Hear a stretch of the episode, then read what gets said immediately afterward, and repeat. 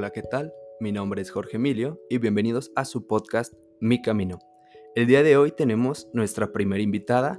Ella es una amiga de, muchos años, nos conocemos alrededor de 7, 8 años y me complace el que ella sea nuestra primera mujer invitada porque es una emprendedora, una mujer fuerte, mujer vanorte. Ella ha desarrollado varios, varios proyectos, ha estado incluso en televisión a, continuación, ella nos contará su historia, su camino. Ella es Paola Carolina. Hola, ¿qué tal? Yo soy Paola López. Para mí es un honor estar aquí en este espacio que, que decidiste abrir, que es un proyecto muy bueno. Y pues muchas gracias por la invitación. Es un honor estar aquí.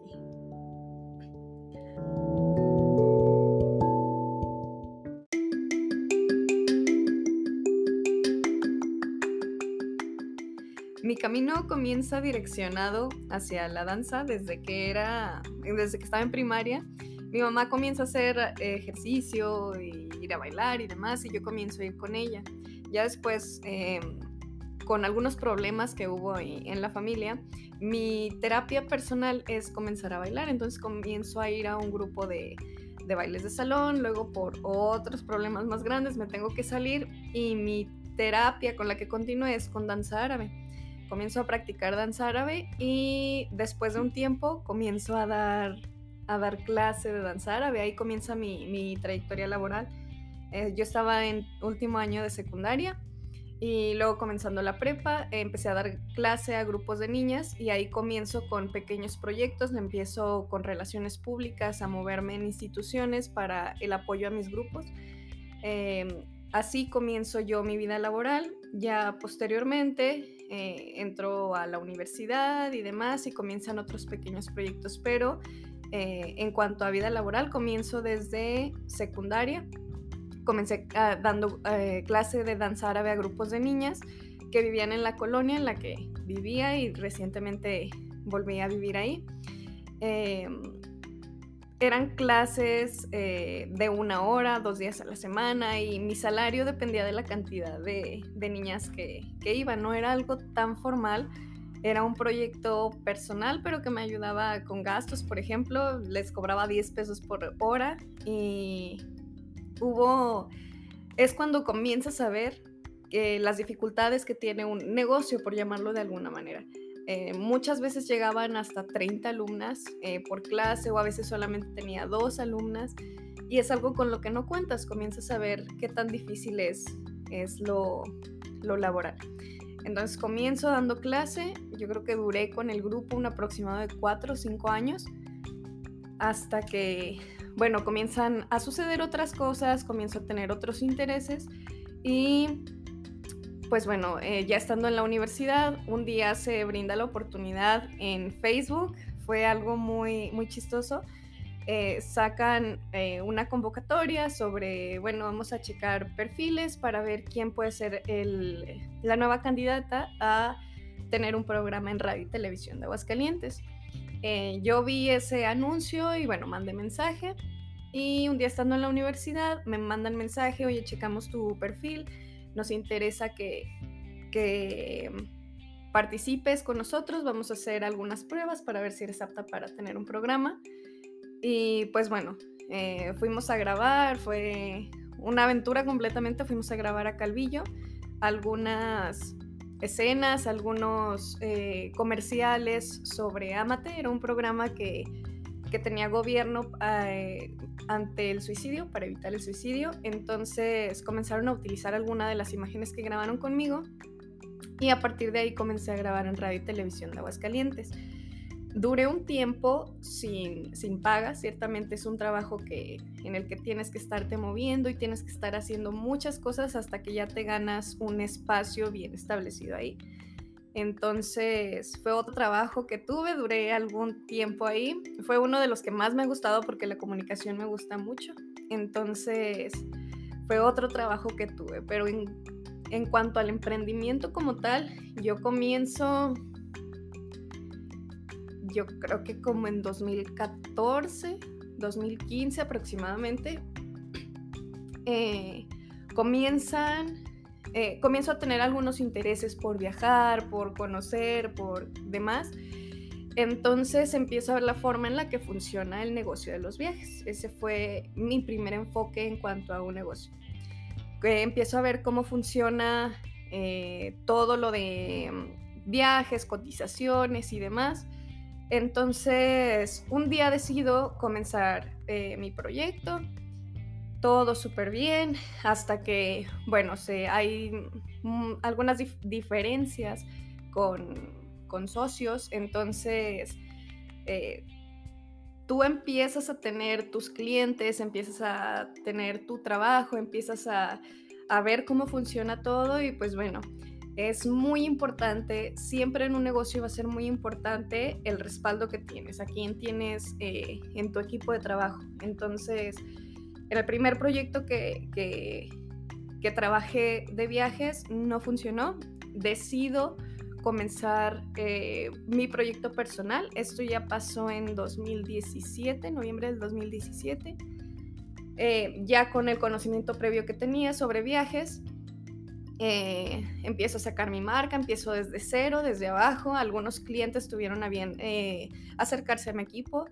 Eh, ya comenzaba a tener mi, equipo de trabajo porque tengo personas que maravillosas que me ayudan en, el trabajo, a coordinación, a fotografía.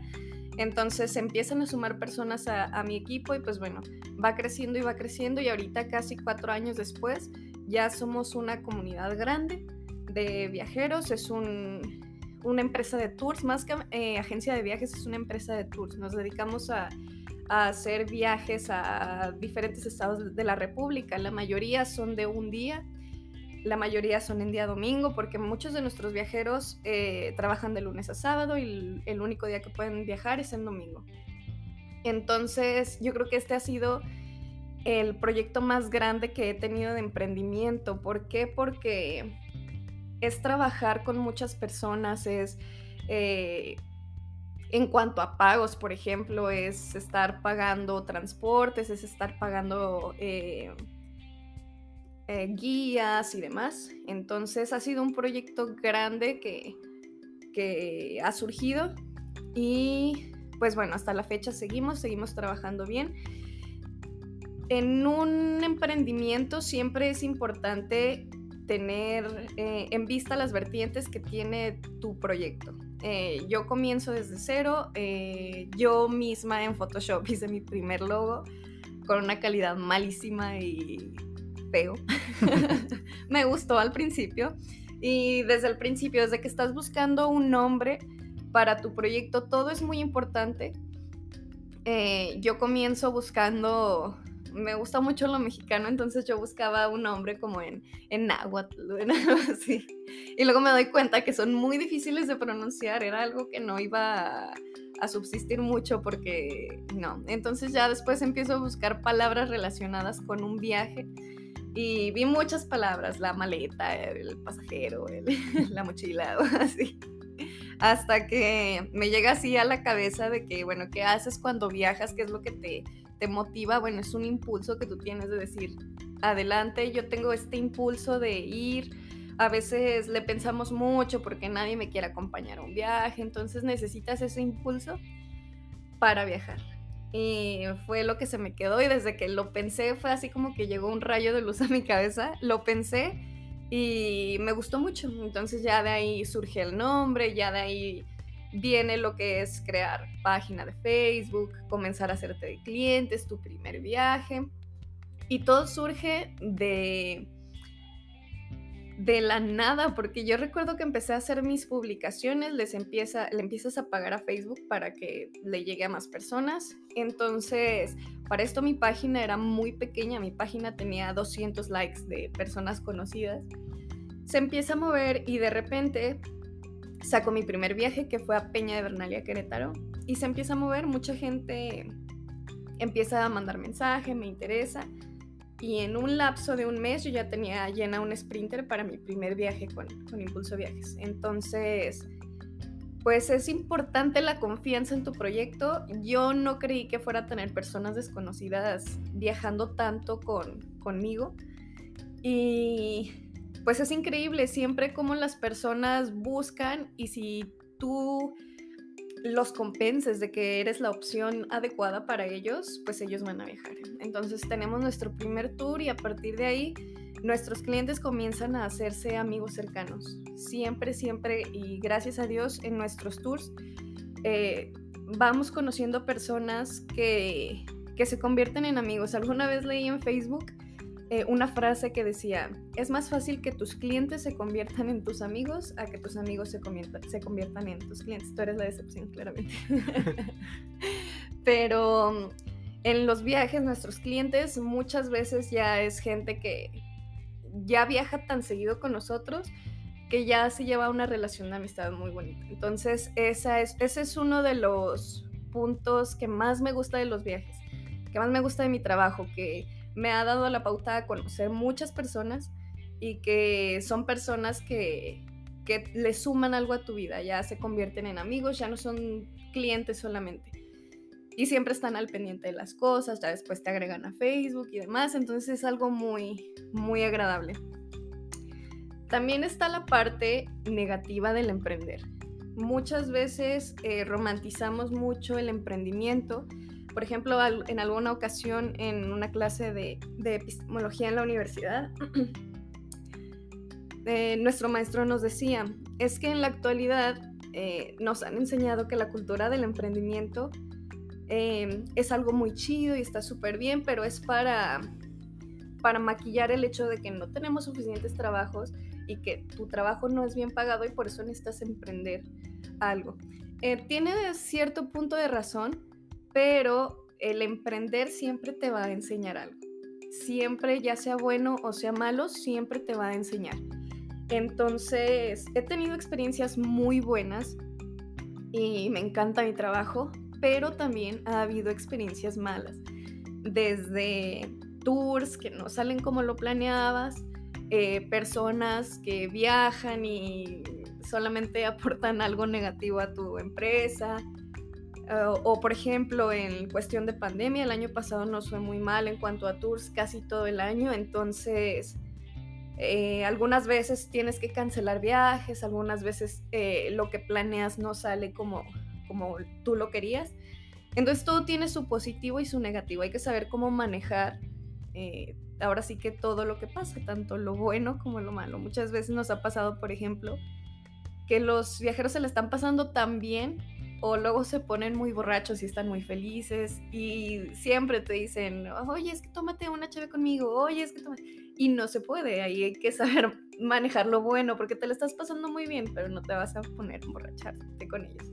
O lo malo, que no te puedes eh, decaer porque una persona se acercó y te dijo, oye, es que está pésima tu organización, oye, es que eh, ¿qué onda? ¿Qué pasó? Es que no, yo no vuelvo a viajar contigo, estás, no vas a estar recomendada y demás. Y tampoco te puedes decaer por los comentarios negativos que hace una persona. Entonces, siempre vas, va a haber lo bueno y lo malo de un, de un negocio, de un proyecto que emprendes. Eh, los viajes eh, ha sido uno, yo creo que mi más grande proyecto. Y aparte tengo otro de venta de ropa y accesorios eh, chiapanecos que se elaboran al sur del país. Eh, también ese fue un paso grande para mí. Yo recuerdo eh, alguna vez estando en Facebook me apareció una página así de inicia tu negocio de ropa artesanal y algo así. Y desde ahí se me quedó la idea y se me quedó y yo seguí pensando en la idea así un ratote. Entonces lo que hice fue eh, comenzar a guardar dinero para invertir. Eh, en muchos tipos de negocios es muy importante la inversión inicial. Entonces es lo que te, lo que te va a impulsar si es que vendes ropa, no sé, que compras en mayoreo, o por ejemplo las personas que tienen todo mi respeto, que hacen, que rentan un local, lo pintan. Eh, es un trabajo grande y siempre se necesita una inversión. Entonces, fue uno de mis más grandes pasos el decir, ay, no sé, al principio me recuerdo que la cantidad que invertí fue como de 3.500 pesos. En cuanto a un negocio no es tanto, no es tanta inversión. Y en ocasiones yo era muy desesperada porque tú crees que iniciando, invirtiendo y comenzando tu negocio a la semana ya vas a recuperar lo que, lo que gastaste o ya te vas a clientar y eso no pasa. Yo, por ejemplo, de esa primera inversión mandé traer eh, vestidos, blusas. Hubo un vestido en particular que se me vendió hasta hace medio año, yo creo. Y es mi primera inversión la hice en 2018, me parece, como a mitad de año. Entonces es mercancía que se te queda y bueno, ahí la tienes, sigue siendo una inversión. Yo recuerdo que tenía mucho, no miedo, o sea, estaba como en la expectativa de si lo hago o no lo hago, invierto o no invierto. Y mi novio, me hago saludos, me dijo, yo le dije, oye, es que no sé si hacerlo. Y me dijo, es que hazlo, si ya tienes lo de la inversión, ¿por qué lo piensas tanto? No hay mucho que pensar. Y fue así de, bueno, está bien. Fui a comprar la ropa y todo. Y ya comencé a moverlo. Comencé a hacerme de clientas. Es también la ropa un negocio con sus altas y sus bajas. Por ejemplo, fue lo que me sacó a flote el año pasado. Estábamos en plena pandemia, los viajes se pararon por completo. Yo estaba recién egresada de la universidad, no tenía trabajo. Entonces, estaba así como que en un al borde del abismo porque no había nada en lo absoluto.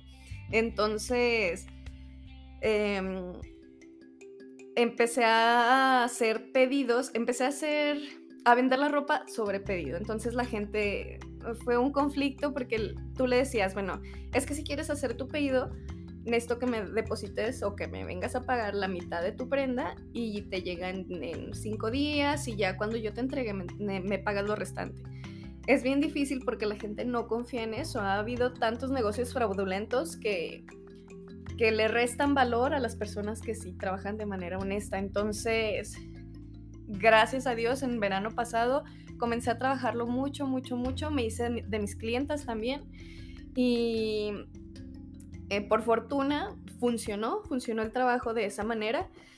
Y fue lo que me mantuvo a flote el, año pasado, porque sí fue una temporada difícil. Siempre un negocio va a tener sus altas y sus bajas y el año pasado fue una muy baja para, para la mayoría de los negocios. Eh, por ejemplo, leemos que muchísimos restaurantes cerraron, muchas eh, compañías, muchas, muchas tiendas. Es una lástima y es un riesgo que corres al, al tener una, al sacar un proyecto, al tener una empresa. Entonces, pues bueno, por fortuna eh, no pasó a mayores, ahorita ya estamos saliendo un poquito más a flote. En cuanto a los viajes, la ropa se ha detenido un poquito porque ahora lo que hice fue dejar de vender eh, por pedido. Mandé traer ropa y ya la tengo en, en, en mi tienda, por decirlo de alguna manera, y ya pues lo voy vendiendo poquito a poquito. Entonces, tienes que, debes de tener en cuenta siempre que quieras emprender algo, que va a haber las buenas y las malas y que vas a tener las altas y las bajas, pero siempre debes de tratar de mantener a flote y sobre todo algo que me ha ayudado mucho es saber a quién tienes a tu lado. Yo tengo un excelente equipo de trabajo, yo reitero a Mago que ha sido un, impulso muy grande, porque yo soy una persona algo desorganizada, que es algo muy malo, yo soy poco disciplinada, es algo muy malo si tienes un negocio, eh, desesperada también. Y son cualidades que si tienes un negocio no te puedes dar el, honor de, tener, ¿no? Entonces él ha sido un balance grande entre que mm, yo soy la desesperada y él relaja las cosas o no falta. También mi, mi equipo de trabajo, mis coordinadores, eh, que son, considero mis amigos, mi familia, eh, algunos que comenzaron conmigo, otros que se han ido uniendo, pero siempre hacen un excelente trabajo en coordinación de tours. Ellos me han ayudado a tener más clientes, ellos tratan a, a sus clientes de una manera excelente, entonces es importante saber a quién tienes en tu equipo. Muchas veces la gente, queremos tener a alguien y en vez de sumar te resta, entonces es importante tener en cuenta lo que tú quieres y lo que te está sumando una persona. Yo por fortuna me he topado con gente excelente que siempre está ayudando en lo que se puede. Entonces, siempre es algo que debes de tener en cuenta. Por ejemplo, hay gente que tiene proyectos muy grandes y se asocian con otras personas, el negocio no sale bien, entonces hay que saber observar eh, con, quién te, con quién te juntas, con quién quieres emprender, porque muchas veces eh, se ha visto que hay problemas muy grandes por eso. Entonces yo tengo la fortuna de tener un excelente equipo. En lo de la ropa, eh, más que nada lo manejo yo sola, en ocasiones eh, me ayuda Mago a repartir ropa y demás. Entonces, pero no es un, proyecto tan grande que ocupe tanto, pues sí, tanto movimiento. Porque no lo he querido hacer tan grande. Ya en determinado momento me gustaría invertir una gran cantidad de dinero y poner, establecer bien una tienda. Y de esta manera, pues ya tener tener un gran movimiento en, este proyecto. Por lo pronto, son cosas que se mueven la mayoría, la mayor parte en redes sociales. Eh, tengo en mi casa mi oficina, que es en donde recibo gente que, quiere ir a platicar sobre, sobre, un viaje o que quiere ir a ver la ropa. Eh, también tengo esa fortuna de tener un espacio en el cual eh, puedo atender a mis clientes de una u otra manera. Es algo físico, entonces ya en casa puedo tener mi espacio de trabajo, pero la mayoría de las cosas se mueven por redes sociales. Otro aspecto muy importante de un negocio, que cómo se mueve tu negocio. Eh, alguna vez yo lo leí y es más que cierto, si tu negocio no está en internet, tu negocio no existe. En la antigüedad, bueno, no tan en la antigüedad, pero antes, ¿qué se utilizaban? Los folletos, pegar letreros, pero eso ya es muy poco común. Aparte de, la contaminación que, produce, eh, ya no es tan común que la gente lea los folletos que, le das, y menos si se lo das a blanco y negro, porque no le llama la atención. La mayoría de las personas utiliza redes sociales, Facebook, Instagram, TikTok. Entonces, si tu negocio no está ahí, no existe. Y hay que saber cómo anunciar tu negocio. Hay muchos cursos eh, disponibles en una y mil páginas y empresas que te enseñan cómo manejar tu negocio. En lo personal, he tomado un par de cursos solamente. Yo, em, yo me fui enseñando conforme la marcha. Por ejemplo, desde el logo. Te comentaba que yo había hecho mi logo la primera vez, lo hice en Photoshop y a pesar de que me gustó, sí me gustó, ya después te das cuenta de que es algo que no funciona. No funciona poner un monito y muchas letras y cierto tipo de letra y demás. Entonces tuve que acercarme con un amigo que es eh, mercadólogo. Tuvo a bien hacerme mi logo, que está súper sencillo y a mí a la fecha me sigue gustando muchísimo. Y a partir de ahí empiezas a ver qué es lo que es atractivo, también es válido ver lo que hacen los demás eh, y ver lo que puedes tomar, lo que puedes rescatar y lo que no te sirve. Eh, a lo largo de estos años te das cuenta de, de, lo que sí te ha funcionado, de lo que no te ha funcionado y lo que puedes implementar para tu negocio. Entonces, hay que saber más que nada a ti lo que te gusta como persona, lo que te gusta ver y eso implementarlo a, a, tu proyecto. Yo, por ejemplo, es lo que he hecho con, con ambos proyectos, con viajes y con ropa. ¿Qué es lo que yo quisiera? Si yo fuera mi cliente, ¿qué es lo que yo quiero ver? ¿Qué es lo que yo quiero tener? ¿Qué es lo que yo quiero compartir? Y eso te va a ayudar muchísimo. Acercarte a las personas, preguntarles eh, y todo, que se vea una marca profesional. Muchas veces, y es muy válido, Em, se contratan a empresas de marketing, por ejemplo, que hacen un excelente trabajo. Tú solo, si conoces del tema, puedes hacer un buen trabajo, pero si contratas una empresa de marketing siempre va a ser lo mejor porque ellos te van a diseñar tu marca, redes sociales, te van a decir cómo tratar a las personas.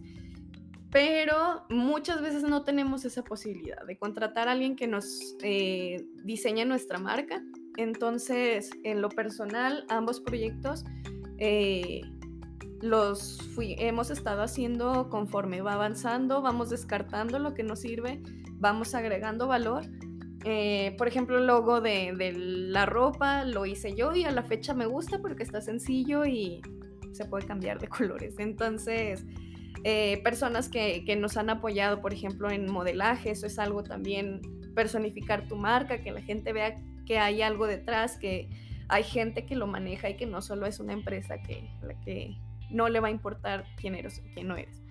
Entonces, son muchas vertientes que debes de tomar en cuenta al momento de emprender, al momento de tener tu negocio. Y pues bueno, es irlo trabajando y trabajando y saber que, que hay altas y bajas. También he querido hacer algunos proyectos, un par de proyectos que si no los fundamentas bien, no funcionan. Y ya me pasó con uno, por ejemplo, quise darle otro enfoque a, los viajes, dirigido a, otros, a otro grupo de personas y no me ha funcionado. No porque en general no creo que no sirva, yo creo que es una buena idea, pero no ha estado tal vez bien fundamentado, no ha estado bien direccionado, entonces hay proyectos que por más que quieras y que los empujes y que los impulses, no funcionan. Entonces, también hay que, hay que saber qué es lo que vas a emprender, qué es lo que vas a, qué es lo que vas a, a crear, porque muchas veces te, te aferras tanto a una cosa y sigue sin funcionar, y sigue sin funcionar, y sigue sin funcionar. Y tal vez no es olvidar esa cosa, sino cambiarle el enfoque. Entonces hay que saber fundamentar todo pero sobre todo animarse. Si tú no te animas a emprender lo que quieres emprender, nunca vas a saber si fue bueno, si fue malo, si te funcionó, si no te funcionó. Vemos muchas empresas, muchas historias de empresas, de emprendedores que, que comenzaron en, en, en el garage, que comenzaron entre dos amigos y se hicieron muy grandes. Si no te atreves a hacerlo, nunca vas a saber si funciona o no funciona.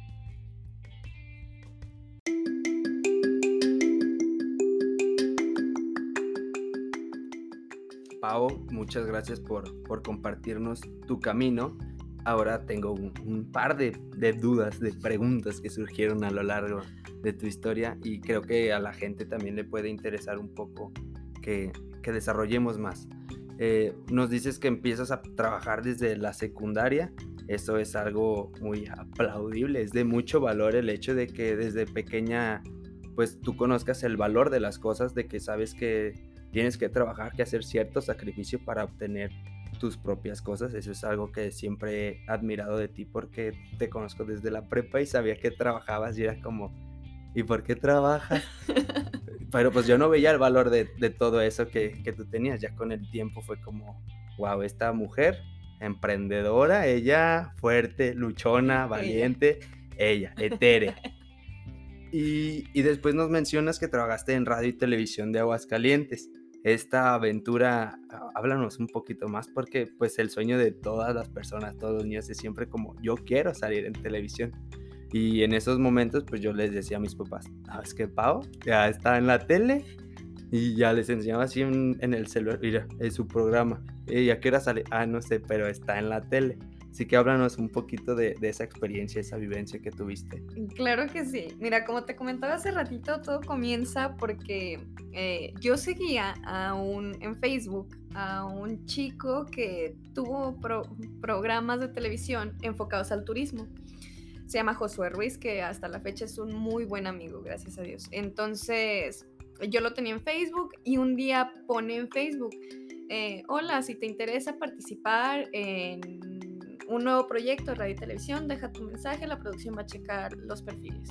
Y yo puse mi comentario, era como el número 50, y abajo de mí había como otros 300 comentarios. Yo dije, jamás va a pasar. Ya, total, me parece que estaba como en el segundo, tercer año de la universidad, no recuerdo bien.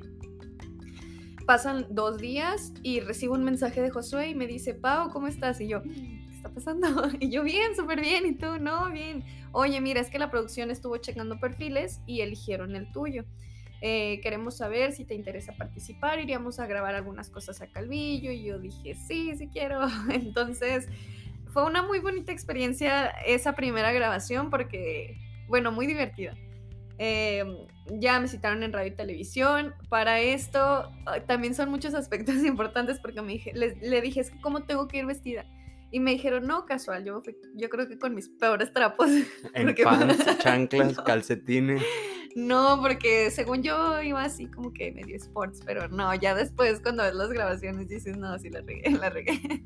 Porque uno no tiene ese sentido como de voy a salir en la tele, necesito saber qué es lo que me voy a poner, necesito maquillarme, por ejemplo, sabes, no me maquillé, nada más me así como que delineado en los ojos y demás, porque yo decía, ah". casual, naturalito, fresco. Luego te das cuenta de que eso no sirve. Entonces, eh, fuimos a grabar a Calvillo, a las cabañas, ay, se llamaba como Vistas del Cielo o algo así, allá a dos horas, o sea, literal más lejos que Zacatecas, pero en la Sierra Fría.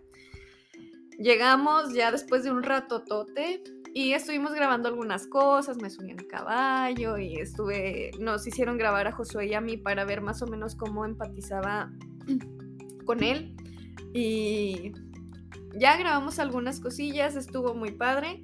Eh, y de regreso, eh, nuestra camioneta, bueno, la camioneta de radio y televisión se atascó porque había estado lloviendo, entonces se atascó en el lodo y fue así de chin. Entonces, eh, nuestro querido Ciel, Ciel, un saludo, que es uno de los camarógrafos, iba manejando, entonces forzaba y forzaba la camioneta y en vez de salirse la camioneta se hundía más.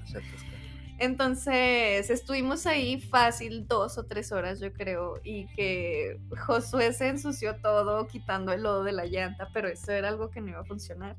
Luego le hablamos al dueño de las cabañas, que se tardó como una hora en llegar, y traía una camionetita chiquita, entonces dijo, yo los jalo. Y en ese intento de jalarnos también se atascó. entonces híjole, ya nos quedamos ahí atascados en medio de la nada, literal. Había un rancho, alguno como a un kilómetro, yo creo se veían luces. Y ya pues el señor estuvo comunicándose hasta que gracias a Dios pudo contactar a uno de, las personas que vivían en ese rancho. Llegan con una camioneta y pues nos sacó a los dos. Entonces ya llegamos algo tarde a Aguascalientes, pero fue muy divertido. Aparte de que conocimos una cascada que está por allá eh, en la Sierra Fría del lado de Calvillo. Em, muy bonito, fue una bonita experiencia. Conocí a Ociel, a Ricardo, que son los eh, dos de los camarógrafos con los que me tocó trabajar más, a Josué Ruiz, y pues bueno, ya tuve la, la posibilidad de que vieran mi trabajo, mi desempeño en la comunicación. Ya de ahí me dejan en mi casa y eh, me lo dejan abierto, mira, vamos a checar, a ver el perfil en donde entraría, todo bien, gracias. Entonces a las dos semanas me manda Josué mensaje y me dice, oye, es que hay un programa en el que entra tu perfil, queremos ver si vas a hablar con la productora y para ver más o menos de qué trata. Ahí conozco a Esther González, a Esthercita. Eh, el programa se llama Cantares de mi Tierra. Eh, es un programa en donde invitan a músicos de aquí de Aguascalientes, a cantantes de Aguascalientes, a cantar dos o tres canciones, hablar de su trayectoria, más que nada para promocionarlos. Y eh, Norma Nélida es, la conductora y Julio es el conductor, entonces querían complementar el programa con notas, notas de la música, notas de cantantes eh, de música regional mexicana. Y a mí es algo que me, es un tema que me gusta muchísimo. Me gusta mucho la música mexicana, me gusta el mariachi, me gusta mucho. Entonces, el hecho de que me invitaran a, hacer esas notas fue un plus porque yo aprendí muchísimo sobre muchos cantantes, sobre eh, mariachi, sobre grupos, aprendí mucho, mucho, mucho me aportó mucho valor. Para esto yo ya había trabajado en ese lapso entre mi primer grabación y que me invitaron a Cantares de mi Tierra. Eh, había grabado algunos spots para turismo. Me acuerdo que hice algunos para Festival de Calaveras, eh, otros para el Turibús o así pequeños, pequeños trabajitos. Y ya fue después cuando me, me ofrecen entrar a Cantares de mi Tierra. Ahí, pues bueno, em, tenía la posibilidad de grabar en horas libres que tenía en la universidad, porque solamente había posibilidad de grabar por las mañanas, entonces eran notas muy cortitas, de un minuto, un minuto y medio. Yo tenía dos intervenciones. En una hablaba sobre un tema de la, de la cultura en la música mexicana, no sé, los corridos de la revolución, por ejemplo. Y otra, también muy cortita, donde daba la biografía de un cantante o de un grupo de, de música. Entonces así se fue trabajando, aprendí mucho. Eh, muchas veces me llevaron a, por ejemplo, alguna vez fuimos a Rincón de Romos a ver cómo se elaboraban, eh, no sé, algunas prendas mexicanas. Conocí mucho y me gustó muchísimo el trabajo. Em, tuve la posibilidad de, aparecer en algunos spots de gobierno también, porque, bueno, es el Día de la Mujer, vas a aparecer, que no sé qué. Me llevaban a viñedos, por ejemplo, también eh, a conocer la historia de los viñedos tuve la posibilidad de relacionarme y de conocer mucho de Aguascalientes, mucho de la música mexicana, mucho de la comunicación, porque estar yendo al canal y ver cómo funciona un, programa en la vida real, cómo son las cámaras, los camarógrafos, las transmisiones en vivo, es, es, muy apasionante y siempre me ha gustado. Por ejemplo, no sé, los perfiles en una cámara, el perfil americano, en primer plano, la iluminación es algo que me gusta mucho y que me aportó mucho para mi vida profesional también, porque a la fecha es, por ejemplo, que utilizamos fotografía o video. Ya hay cosas que yo sé, eh, bailo eh, danza folclórica mexicana, hay cosas que ya sé de música, entonces fue una etapa muy bonita, me gustó mucho. Al final, ya por cuestión de tiempo, por cuestión de de oportunidad que ya no se tuvo en, el canal, pues bueno, dejo de trabajar ahí, pero fue una experiencia muy bonita que tuve en lo laboral. Y aparte te, aportó todo este conocimiento que te ha servido a lo largo de, de, tu vida. Como nos mencionas, el hecho de, como tú eres una bailarina de, de folclore, entonces ya hasta reconoces ciertas cosas, te ha servido en tu en estos nuevos trabajos que tienes, esto que tú has emprendido al momento de tomar fotografías y todo esto ya tú les dices a ellos así como, no, pues vamos a primer plano, perfil americano. Este, y cada uno de tus trabajos te ha aportado algo. Me has mencionado muchos nombres de gente que yo no conozco y, y tú sí, o sea, te, te, da la oportunidad de conocer muchas personas, de desarrollarte en diferentes ámbitos, aparte de todo este conocimiento que has adquirido. Y es una de las cosas por las que debemos de aceptar eh, estas nuevas experiencias de trabajos y, pues tú tuviste esta oportunidad grandísima que mucha gente quiere, desea, sueña de estar en, radio, televisión y, y, pues felicidades por eso, es, es un logro muy grande tuyo. Gracias. No, gracias a ti por compartirlo. y seguimos con otras de las cosas que, que nos mencionas. Eh, tú empezaste con, con, esta espinita de viajar. A mí me gusta viajar, eh, soy provengo de los nómadas que hago solo en un lugar, yo quiero viajar, conocer. Entonces me dices que estuviste primero en, en una como empresa y ya después por, por diferentes cuestiones tú creaste la tuya. Tuviste ese impulso para animarte a, a, crear la tuya y, y, en este proceso, ¿qué fue lo que, lo que venía a tu mente? O sea, ¿cómo decidiste pasar de, pues me quedo sin este trabajo, ¿qué puedo hacer? ¿Qué fue lo que te hizo animarte a crear el tuyo? Pues mira, eh, fue un proceso largo. Yo, por ejemplo, uno de, los aspectos de mi vida que siempre recuerdo y que hasta la fecha cuando me pongo a pensar, digo, órale, fue que en el transcurso de la universidad eh, surgen diferentes situaciones y yo llegué a cambiarme hasta seis veces de casa estuve viviendo aquí y allá. Entonces, por ejemplo, hubo un tiempo antes de comenzar con, con esto de los viajes. No, mentira, yo ya trabajaba en lo de los viajes, pero luego comienzan los problemas y digo, mm", me salí y comencé a trabajar en teleperformance. No sé si puedo mencionar nombres. Pues sí, patrocinanos, danos una feriecilla. No, no. nos patrocines. Porque, bueno, total. Un call center que muchas personas de Aguascalientes han trabajado ahí. En lo personal, no fue mi trabajo ideal. yo, porque es un mes de capacitación, eh, hasta el primer, terminas tu primer mes de capacitación, te pagan y luego ya entras a, piso a recibir llamadas y demás. Pero estamos hablando de que yo venía ya de, de dar clases de danza, de estar moviéndote de un lado para otro. Y ciertamente el trabajo es para personas a las que les gusta estar sentadas pues, muchas horas. un godín. Exacto, este, en, extremo así. Entonces yo agarré así como que, bueno, ya voy y me llevo mi cafecito y demás, pero no, no me funcionó. Eh, ¿En qué notas que un trabajo no, bueno, al menos en lo personal, cómo lo notaba yo? Y me pasa casi siempre en muchas cosas, cuando no me interesan mucho, pero tengo que hacerlas. Por ejemplo, ahí en, en el call center me pasó que de repente yo veía a mis compañeros y todos ya se sabían claves, contraseñas, ya sabían procedimientos y yo batallaba mucho. Y yo decía, es que ¿cómo se saben tanto? Y era porque no, no conecté bien con el trabajo. O sea, no te interesaba y decías, ¿para qué me aprendo esto si, no, no, me gusta? No, pero sí trataba de estudiar y se me hacía muy difícil aprenderlo. No podía retenerlo, no podía, no podía. Entonces, yo me acuerdo, fue mi llamada más memorable. Eh, me habla una señora, creo que vivía como en en Florida, pero hablaba en español, era como de... No recuerdo de dónde era la señora. Total, era de Latinoamérica, pero vivía en Florida. Y me dice, chica, ¿qué tal? Oye, es que mi... ¿Qué era? Eh, la señal de, de, de tele es que mi televisión no está funcionando, el cable y demás. Entonces, no se preocupe, yo le soluciono sus problemas, ya todo bien, le mandas la señal en el programa, creo que Einstein se llama el programa, o sea, una super tecnología.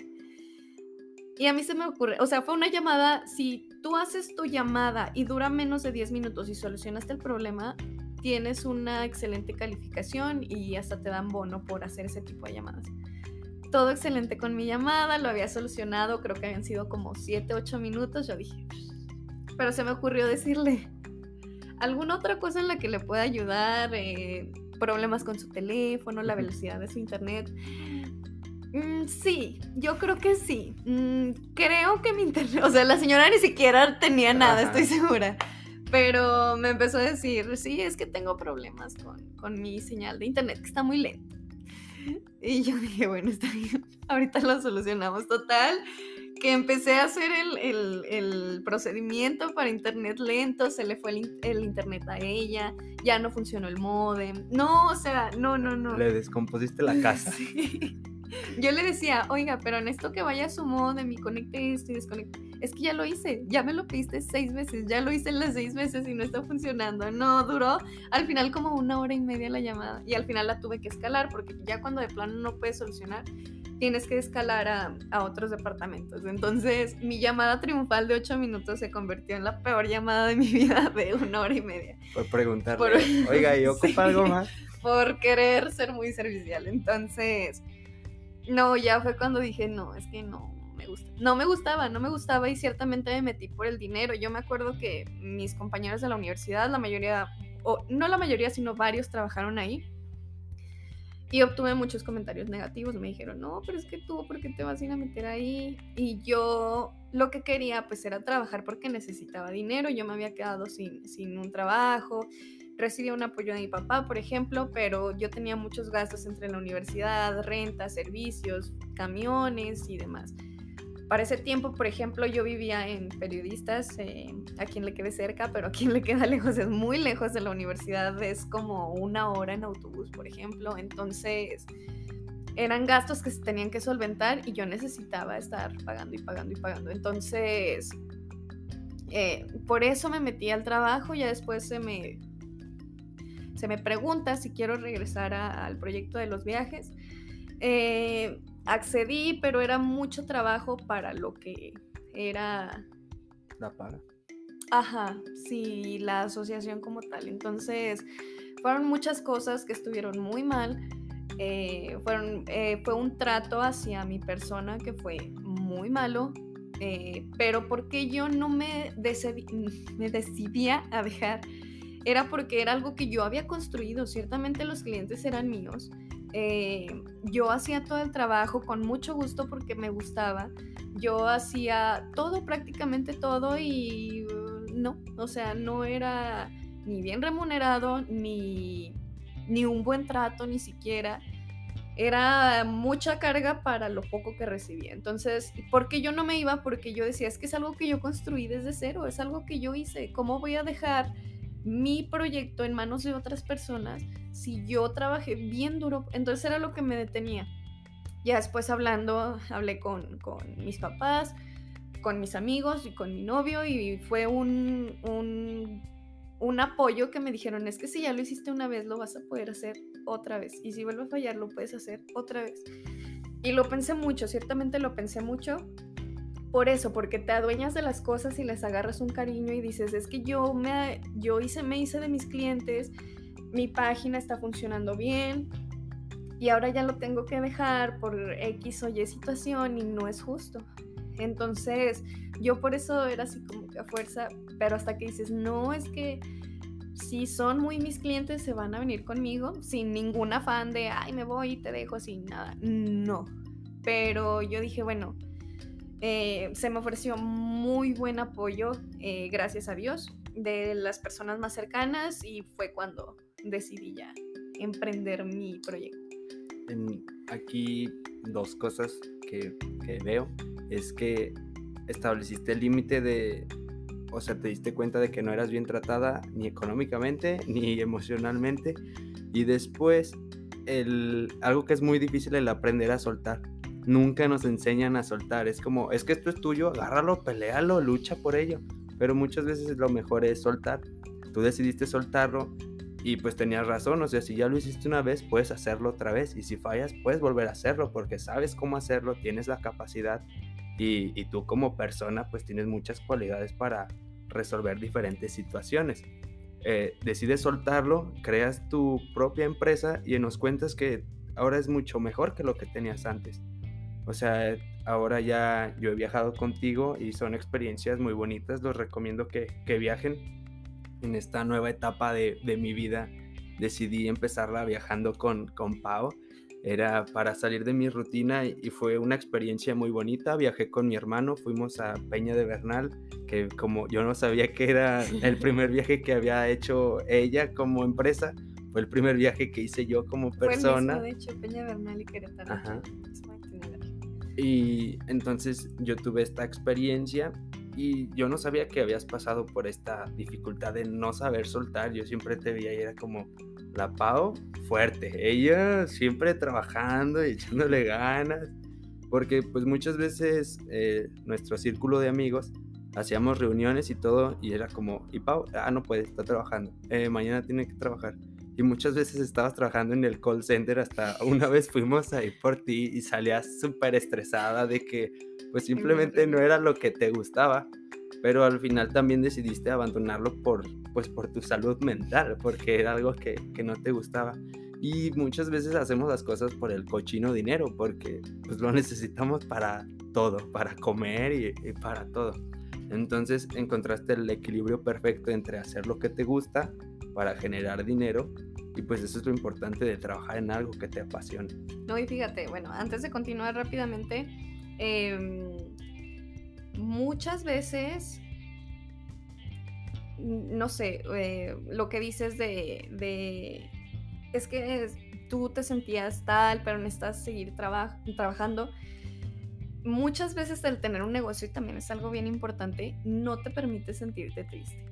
Y lo vemos mucho en la vida del adulto. O sea, a veces tienes que ir a trabajar, pero ya resulta que tuviste este problema, qué pasa esto con, tus familiares, a tu papá le pasó esto y no te puedes dar el lujo de decir me siento en depresión, no voy a ir. No, pasa lo mismo con un negocio, hay veces que, que te sientes muy mal, por ejemplo, me ha pasado que o estoy triste o enojada o ya no sé qué, qué hacer de la vida personal pero tengo que seguir publicando en Facebook de, mis viajes súper feliz, con gente feliz y tienes que escribir muy feliz y es algo que no te permite eh, como que bajar la guardia y decir, no, me voy a tomar el día a descansar, a sentirme triste. No puede pasar. Entonces, también es algo muy importante, el trabajo no te permite o ya tendrás más tiempo de sentirte mal, pero... Es, un día escuché una frase que decía que la depresión es una enfermedad de los ricos, porque la gente pobre no se puede dar el gusto de estar deprimido porque pues conocemos gente que trabaja, no sé, 18 horas, llega a su casa, come y es para dormir. O sea, no tiene eso que dices el tiempo para estar triste, porque tiene la necesidad de, de tener que salir adelante. Eh, de estas cuestiones que dices que tú a veces te sientes triste y muchas veces es el problema que notamos en redes sociales. Nos acaba de decir el secreto de que tiene que estar publicando cosas felices porque muchas veces así es en las, en las redes, o sea, todos muestran el lado bonito de sus vidas, nadie les dice, oye, estoy triste y estoy llorando, nadie se va a grabar llorando. Bueno, eso creo. eh, continuando, este, nos hablas de Impulsos Viajes, tu empresa más grande que nace en el año 2017, si lo anoté bien. Este, y también mencionas que son viajes en domingo la mayoría. Aquí tú observas, ves esta oportunidad en la que tú como trabajadora trabajas de lunes a sábado y tu único día libre es el domingo. Entonces buscas el escape incluso de la ciudad yendo a conocer otro lugar y das la oportunidad a la gente de que conozca otras partes de, su país. También nos mencionas desde el principio que te gusta mucho todo esto de México. Eh, cuando buscabas el nombre que querías ponerle, no sé qué nombre, era Colvic de algo así.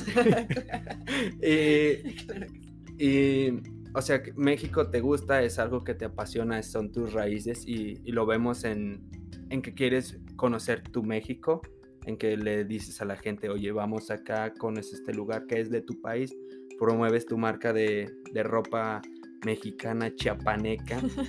y, o sea, tú estás, tú eres México y tú dices al mundo, oye, ven, conoce México, tú bailas folclore porque es otra cosa que está como olvidada, no toda la gente se da cuenta de ello.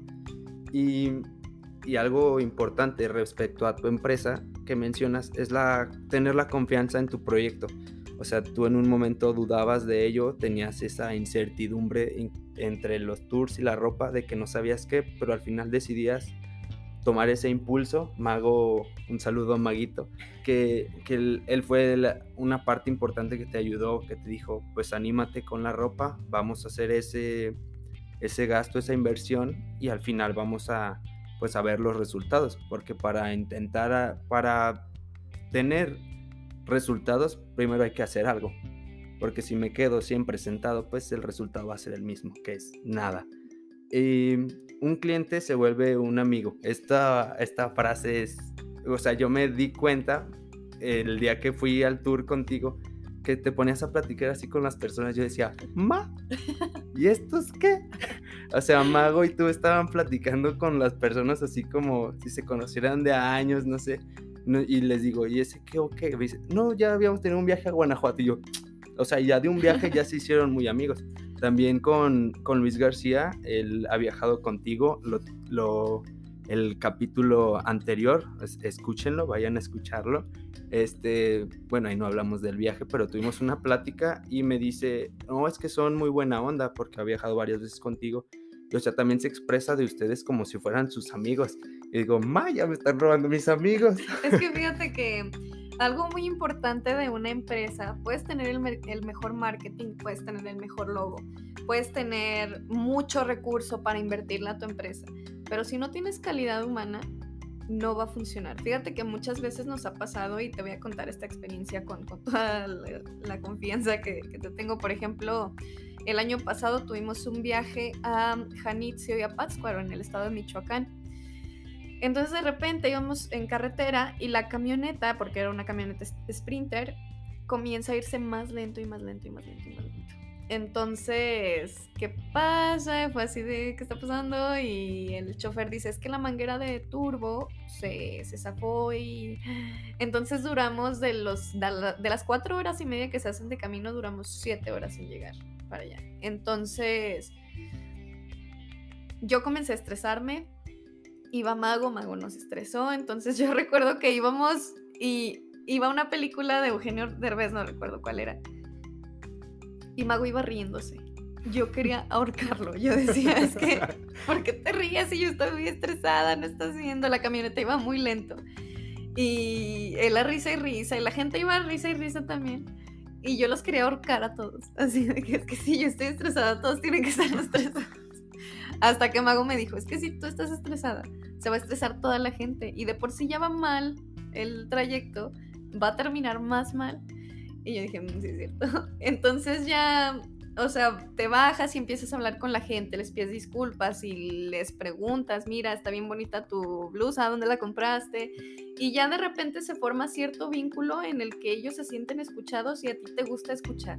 Entonces, esa calidad humana, y es lo que nos reconocen siempre en, publicaciones en Facebook o en mensajes de WhatsApp o demás, o en, los comentarios de las fotos, es que son unos excelentes coordinadores. Es que te hacen sentir, una vez May, una de nuestras viajeras, nos puso, te hacen sentir que estás en un viaje de amigos, no estás en una empresa. Y es lo que es algo muy importante, muy clave para nosotros.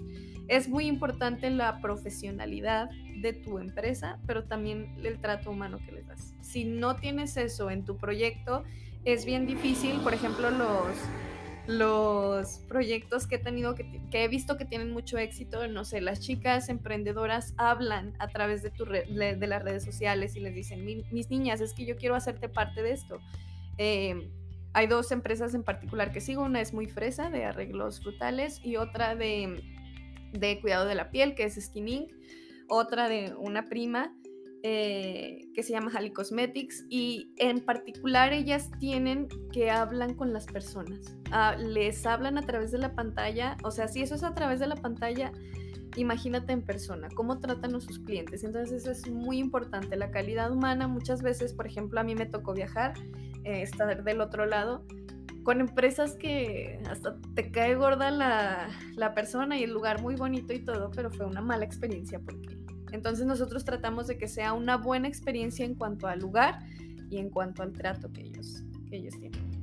Aquí una cosa, el estrés que mencionas, pues ahí ya no tenías control sobre las cosas y siento que quieres estar como controlando todo. Entonces, si hay cosas que no podemos controlar, pues déjenlas, sean como maguito, ríanse de la película.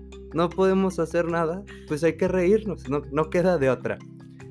Y pues resaltar esto del, trato humano, sean buenas personas, no sean unos hojaldras.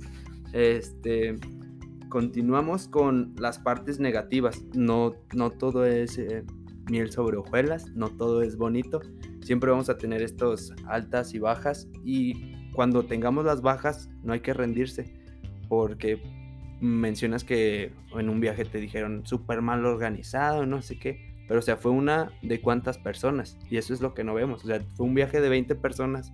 Y si una persona te dijo que no le gustó, pues ni modo, o sea, no vas a poder hacer nada contra ello. Pero las otras 19 estuvieron de acuerdo, se la pasaron bien. Entonces ahí tal vez no fue tanto tu culpa, sino más bien de ella, que, que o sea, no disfrutó el viaje como tenía que hacerlo. Y otra cosa, la paciencia para emprender la paciencia es muy importante. No vamos a ver resultados de un día a otro. Si, si ahorita voy e invierto en el Bitcoin, pues a lo mejor ahí sí vas a ver resultados, pero de pérdidas a los tres minutos. pero resultados. Yo invertí en el Bitcoin. Eh, o sea, los negocios grandes necesitan tiempo, necesitas trabajarlos, no, no son enchiladas, no es de la noche a la mañana. O sea, necesitas estar, ser constante es otra de las cosas, ser disciplinado, estar este, posteando constantemente es otra de las cosas que, que haces normalmente. Y lo que mencionas de las redes sociales, que son una herramienta muy importante de la modernidad, ya no hay que estar regalando panfletos afuera del centro. Ya no tienes que estar gritando afuera de algún lugar que, que viajen contigo ni nada. O sea, tú ya tienes un local, está en tu casa, es un lugar a donde pueden ir físicamente, pero tienes todo esto de redes sociales donde haces, pues tienes incluso dinámicas donde regalas viajes. En tus viajes también tienes premios, en otras dinámicas ahí para, para que vayan, eh, anímense. Se la, se la van a pasar bomba. Y, y si quieren que vaya yo, pues páguenmelo. este, ¿alguna, algunos consejos que les quieras dar a toda la gente emprendedora que nos escucha. Ok, bueno, los consejos que yo daría, la verdad no sé cuántos son, los voy a ir enumerando conforme la marcha. El primero, fundamenta bien tu proyecto, a quién va dirigido, qué vas a ofrecer, em, qué vas a necesitar, eh, no sé, estar bien fundamentado, como si fuera un proyecto de la escuela de la universidad. ¿Qué es lo que, a quién, a quién va dirigido mi proyecto? ¿Qué le voy a dar a esta gente? ¿Qué le estoy ofreciendo? Primero eso. Es, va a ser la base para que de ahí hacia arriba tu, tu proyecto vaya creciendo. Si no está bien fundamentado, que es lo que yo te comentaba, que me pasó con, con otro que quise emprender, eh, si no está bien fundamentado, si no tienes una visión clara, no va a tener las bases sólidas para crecer como negocio. El segundo, estar siempre consciente de las buenas y las malas. Vas a tener buenas rachas y vas a tener malas rachas. En, no sé, podemos medirlo por años. En este año hubo más rachas malas que rachas buenas. Pero en el siguiente tal vez va a haber más buenas que malas. Eh, siempre estar consciente, estar consciente de lo bueno y de lo malo y que siempre vas a tener altas y bajas. Eso es fundamental para que en el momento en el que estés abajo no te, frustres y no quieras dejarlo todo, porque eso pasa y así terminan muchos proyectos que empezaron a tener malas y ya, lo dejaron de lado. Eh, muchas, muchos proyectos tienen un futuro muy brillante, pero si te empeñas nada más en lo bueno, en lo bueno, en lo bueno, se va a quedar cuando estés abajo. Este consejo, el número dos, va enfocado hacia el número tres, que es en las malas debes de tener un ahorro. El ahorrar siempre va a ser muy importante. Mucha gente eh, habla sobre no ahorres, mejor invierte. Y sí es, es verdad, es bueno invertir. Por ejemplo, lo, lo que hablábamos ahorita del Bitcoin o así, no sé, muchas cosas en las que puedes invertir en la bolsa, ya puedes tener 18 y puedes invertir en la bolsa y demás. Pero siempre es bueno, a la par de invertir, ir juntando dinero. Para el momento en el que te encuentres bien abajo, tengas un, colchoncito y no digas, me quedé en cero, si me voy a ir a la quiebra y a la bancarrota y mi familia se va a quedar sin comer. No, siempre, y es algo, por ejemplo, que yo le aprendí a mi mamá. Mi mamá, ella ha trabajado mucho toda la vida, toda la vida y toda la vida ha ahorrado y ahorrado y ahorrado y ahorrado. Entonces, a la fecha ella eh, hizo grandes cosas, ha hecho grandes cosas y yo la admiro por completo, ha sido una de mis más grandes ejemplos. Y eso, eso siempre me lo ha dicho ella, ahorra. Eh, por ejemplo, muchas veces eh, dice, no gastes dos pesos y nada más ganas uno. Y a veces se te va o te quieres dar un lujito, bueno, en lo personal, por ejemplo, y gastas más de lo que tienes. Error por completo. Entonces, si te, si te está viendo, si te está yendo bien en tu proyecto, una parte destínala a volver a invertir en tu, en tu negocio y otra en ir guardando, ir guardando. Tener una cajita, aunque sea, si no es en el banco, aunque sea debajo del colchón, y ya cuando tengas cierto ahorro, sigues teniendo una parte del ahorro y una parte del ahorro lo vuelves a invertir. Así trabaja el dinero tienes que estar trabajando el dinero, si no, obviamente no puedes tenerlo guardado toda la vida, eh, porque, no sé, ya pasó, por ejemplo, en la devaluación del peso, la gente que era millonaria se quedó en ceros cuando se devaluó el peso. Eh, puede llegar a pasar, puede llegar a pasar, tal vez no, pero eh, es importante al menos tener un colchoncito y estar trabajando tu dinero. Si lo estás trabajando, no lavándolo, si lo estás trabajando, si lo estás trabajando siempre, eh, te va a seguir dando y te va a seguir dando y el dinero así vas a ir creciendo tu capital, solo trabajando el dinero, pero no olvides tener siempre un ahorro para cuando estés en las malas puedas salir adelante. Otra, no permitas que tu estado personal emocional influya tanto en tu negocio es lo que yo te comentaba. Eh, a veces sí te sientes bien mal y a mí me ha pasado y me pasó desde toda la vida. Eh, por ejemplo, desde que yo empecé a trabajar, eh, mi mamá lo llamó, no sé si existan los términos psicológicos así, porque ella también lo hizo, la la terapia ocupacional. Dejé de ir a terapia en psicólogo, dejé de, tomar mi tratamiento en psiquiatra y me ocupé por eso yo creo que trabajo tanto, he trabajado mucho y siempre es moverte de un lado a otro y no te das ese tiempo de, cuidarte, de ir a una terapia, de porque estás tan ocupado que ya se te va y a veces lo que me pasa es que no tengo tiempo de sentirme mal. O sea, a veces pasan cosas, o ya te peleaste, o ya te dijeron, o ya viste, y no tienes tiempo de sentirte mal. Y eso está muy mal. Em, por una parte tienes que atenderte y por otra no dejar que tu negocio decaiga porque tú te sientes mal. Hay que encontrar ese equilibrio entre el, el bienestar personal y el bienestar de mi negocio, si es algo que es lo ideal para ti. Em, no te permitas que porque hoy me siento bien mal, voy a dejar, hoy no, hoy dejo de lado mi negocio y porque en ese día que dejaste a un lado ya perdiste clientes, ya perdiste ganancias, ya perdiste, ya perdiste. Entonces hay que encontrar bien ese equilibrio entre tengo que tratarme, tengo que darme cierto tiempo, pero tampoco voy a permitir que mis malestares personales eh, arruinen mi, por un día arruinen mi negocio. Hay que encontrar ese, ese balance. Y yo creo que el último sería el atreverse. Yo creo que es la, es la primer gran lección que tuve, el atreverse, dar el paso, porque si no avanzas un paso vas a seguir en el mismo lugar y si avanzaste aunque sea uno o dos pasos, ya estás dos pasos adelante. Entonces, darte la oportunidad de hacerlo. Tienes una idea, fórmulala bien, pero sobre todo atrévete a hacerla. Ya solamente reírte de la película, como decíamos hace rato lo que hacía malo.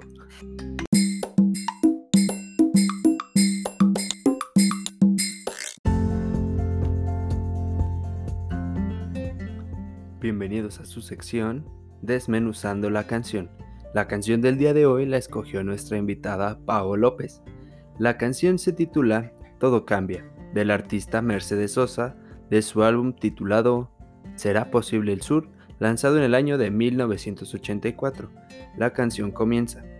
Cambia lo superficial, cambia también lo profundo, cambia el modo de pensar, cambia todo en este mundo, cambia el clima con los años, calentamiento global, cambia el pastor su rebaño, y así como todo cambia, que yo cambie no es extraño.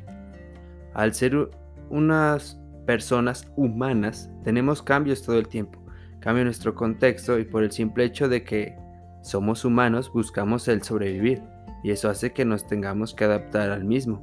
Los cambios son buenos porque nos hacen aprender de nosotros y enfrentar nuevos retos. Estimular nuestra mente a nuevos desafíos siempre le hará bien. La canción continúa, y el más fino brillante, de mano en mano su brillo, cambia el nido el pajarillo, cambia el sentir un amante, cambia el rumbo el caminante, aunque esto le cause daño. Y así es como todo cambia, que yo cambie no es extraño, Cambia, todo cambia. Sí, Señor, ya cayó, ya cayó, cambia, todo cambia. Cambia, todo cambia, cambia, todo cambia. Que no se nos haga extraño que incluso la gente a nuestro alrededor cambie. Cada quien experimenta su proceso, cada quien vive su camino. Desde que nacemos empezamos a cambiar con un constante crecimiento. Es más, desde antes de nacer pasamos nueve meses cambiando. O hay quienes menos, pero desde el momento en que el espermatozoide fecunda el óvulo, empezamos a cambiar. La canción continúa y el sol en su carrera, cuando la noche subsiste, cambia la planta y se viste, de verde en la primavera.